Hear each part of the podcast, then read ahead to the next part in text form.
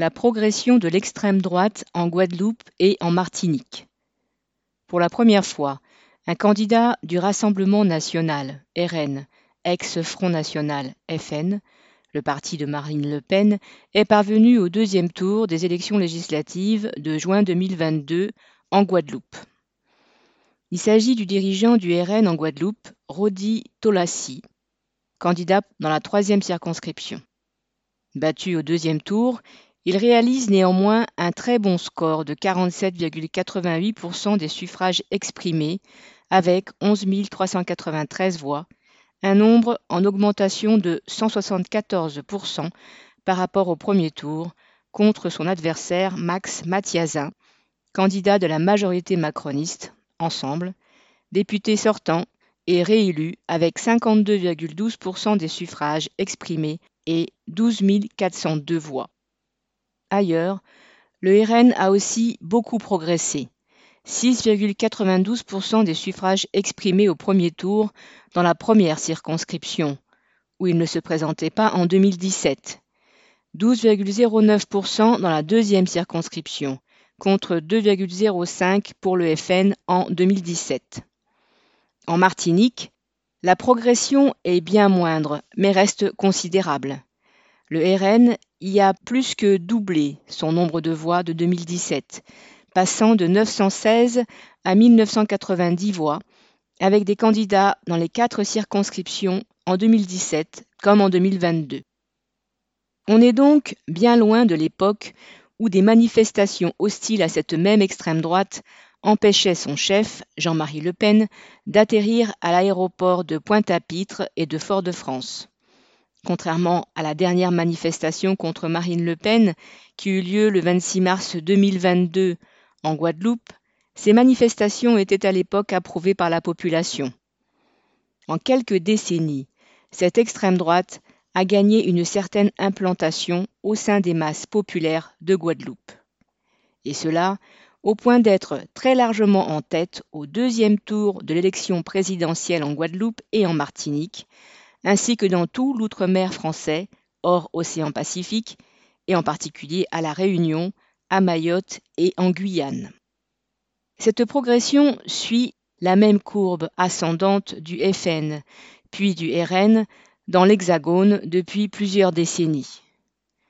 La progression, quoique régulière, fut pendant longtemps plus rampante, plus sourde dans l'outre-mer, jusqu'à une augmentation soudaine aux dernières élections européennes puis au deuxième tour de l'élection présidentielle de 2022. Un petit historique de l'extrême droite en Guadeloupe.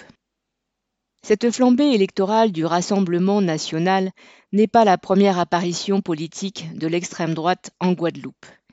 Dans les années 1980, elle s'était manifestée, sans être liée officiellement à l'ancêtre du Rassemblement national, le Front national, contre l'immigration dominicaine et haïtienne. Elle était alors emmenée par un agitateur béquet de droite à la solde du patronat local. Les béquets sont les possédants issus des vieilles familles esclavagistes blanches. Il s'agissait de Raymond Viviès, décédé en 2002. Au début des années 1980, il appelait carrément à des pogroms contre les immigrés, suite à l'assassinat d'une lycéenne par un immigré de la Dominique.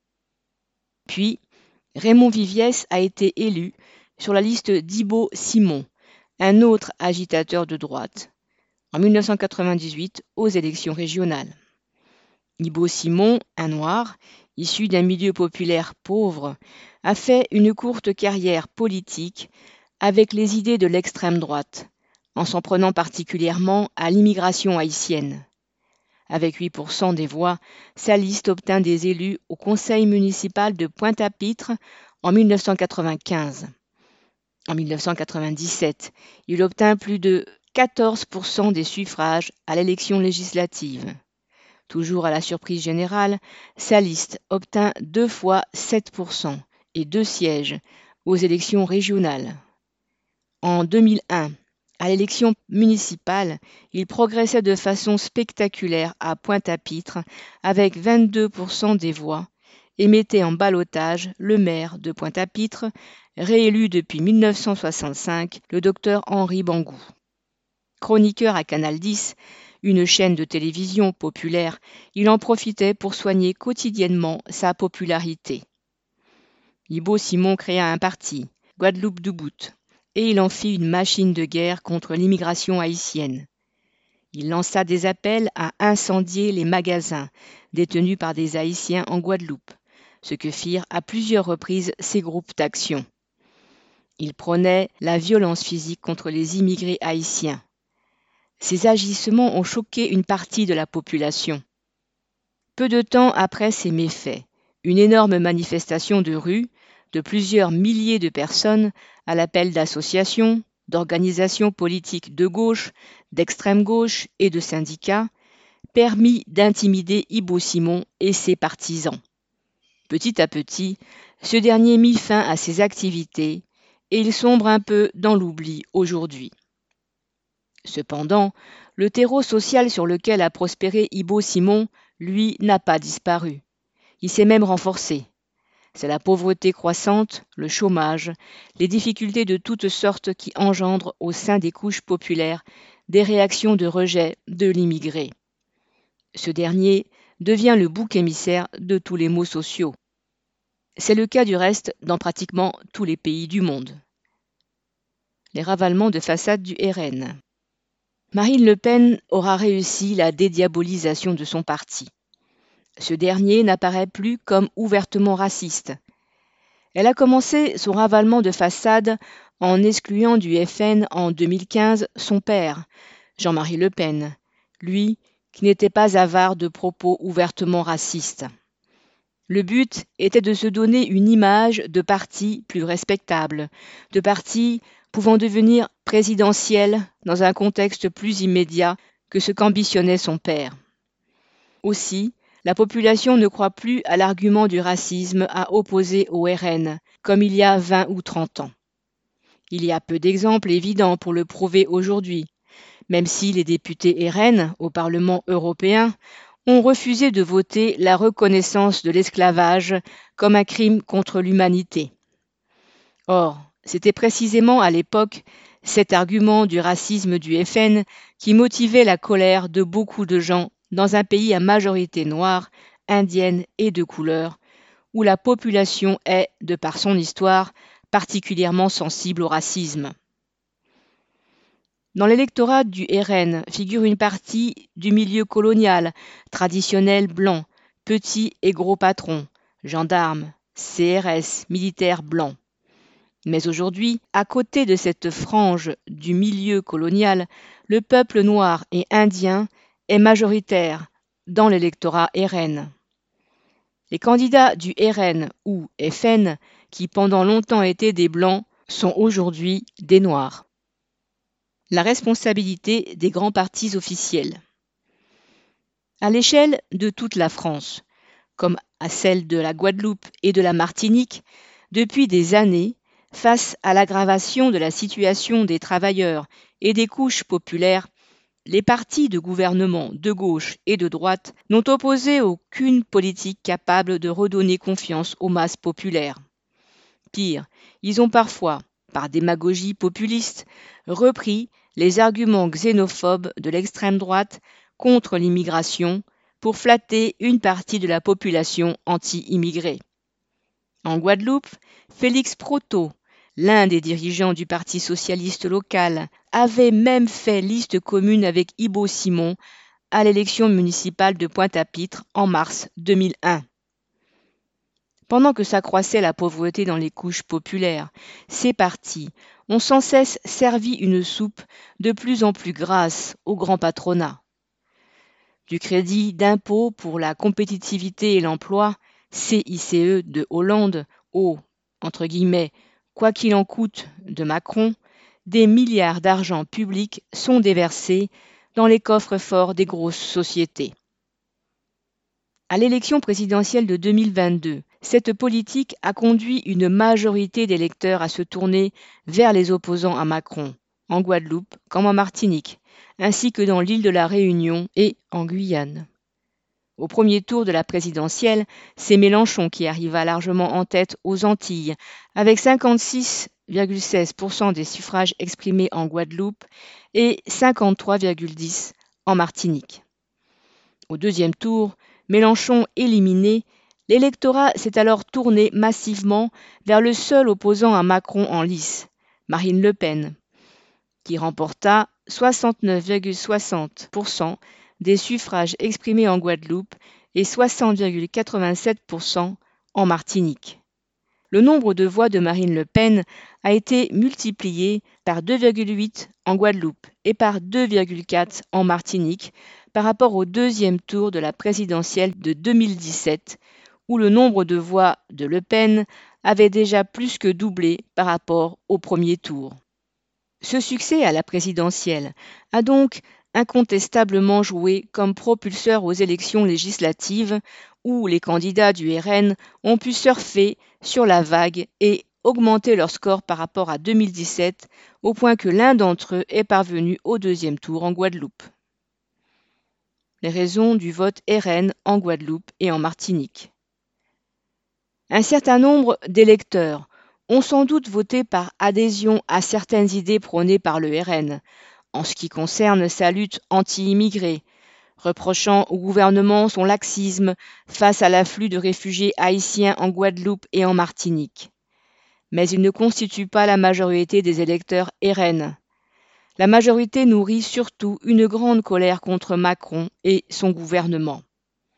C'est une colère contre la dégradation générale des conditions de vie, chômage, manque d'eau, services publics défaillants, obligation vaccinale sur une population largement hostile à la vaccination et qui s'accompagne de la suspension de nombreux salariés de la santé sans salaire depuis bientôt un an.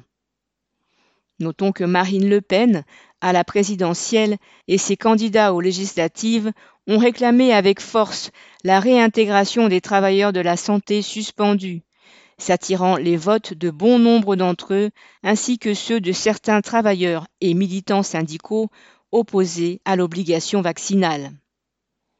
Beaucoup, parmi le petit peuple pauvre qui vote RN, ont été aussi choqués par les propos de Macron, disant qu'il a bien, entre guillemets, envie d'emmerder les non-vaccinés.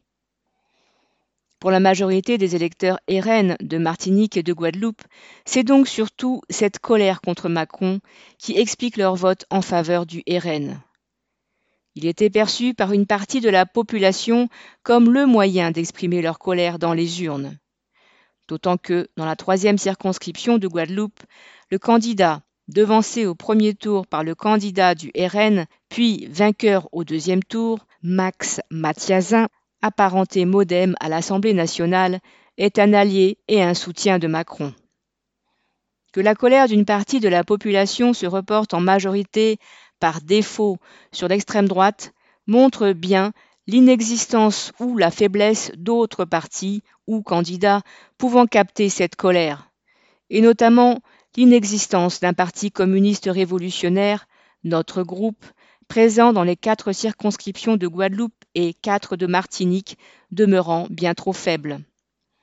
Lorsque des luttes ouvrières et populaires, offensives et larges, menées consciemment par les travailleurs, ont recréé les conditions favorables à l'émergence d'un parti ouvrier révolutionnaire, alors les conditions seront réunies pour qu'il puisse capter la colère des masses. Faute de quoi, les illusions que se font les travailleurs et les classes populaires sur les politiciens de la bourgeoisie demeureront fortes, jusqu'à voter pour leurs pires ennemis. Le Rassemblement national est un parti bourgeois, populiste, qui utilise les difficultés des travailleurs et des classes défavorisées pour accroître son audience. Mais il ne les appelle pas à se battre contre le grand patronat, car au fond, il soutient ce dernier. Ses dirigeants ne s'en prennent jamais aux grosses fortunes. Marine Le Pen, millionnaire, est même l'une d'entre elles. C'est un parti truffé de racistes, de nostalgiques du nazisme, de suprémacistes blancs. Il a des ramifications dans la police et dans l'armée. Si demain il parvenait au pouvoir, il tenterait de mettre au pas, y compris physiquement, la classe ouvrière qui se bat. Ce type de parti a déjà existé dans le monde dans les années 1920 et 1930. En Allemagne, le Parti national-socialiste est parvenu au pouvoir et dix ans plus tôt, en Italie, le parti de Mussolini.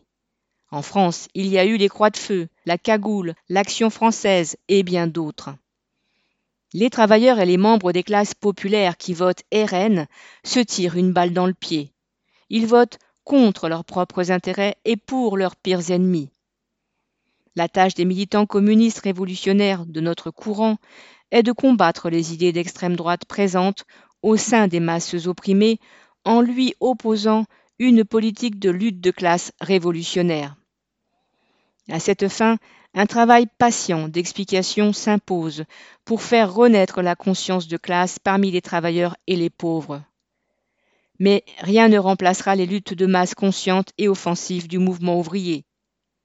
C'est au cours de ces luttes que les travailleurs se feront une idée plus claire de leurs faux amis du RN, car ces derniers apparaîtront plus ouvertement alors comme des politiciens au service du grand patronat. La progression du RN dans les urnes est un revers pour les travailleurs de Guadeloupe et de Martinique, comme dans l'Hexagone. Elle est l'expression d'un recul du mouvement ouvrier dans une période marquée par la crise et la décadence du monde capitaliste à l'échelle mondiale. Elle est donc propice à l'apparition de toutes sortes d'aventuriers de la politique. Ces partis et ces hommes qui mettent au banc de l'humanité une partie d'entre elles parce qu'immigrés ne peuvent représenter l'avenir ni en Martinique, ni en Guadeloupe, ni ailleurs. L'avenir est du côté de ceux qui les combattent au nom de l'ensemble des travailleurs et de leurs intérêts de classe. Martiniquais, Guadeloupéens, Haïtiens, Dominicains, Arabes, Africains, aux côtés de leurs frères exploités d'Europe, d'Asie et d'Amérique, et de toutes couleurs de peau, membres d'une seule classe ouvrière. Sur les deux îles de Guadeloupe et Martinique, c'est le combat que mènent les communistes révolutionnaires de combat ouvrier. 22 juin 2022.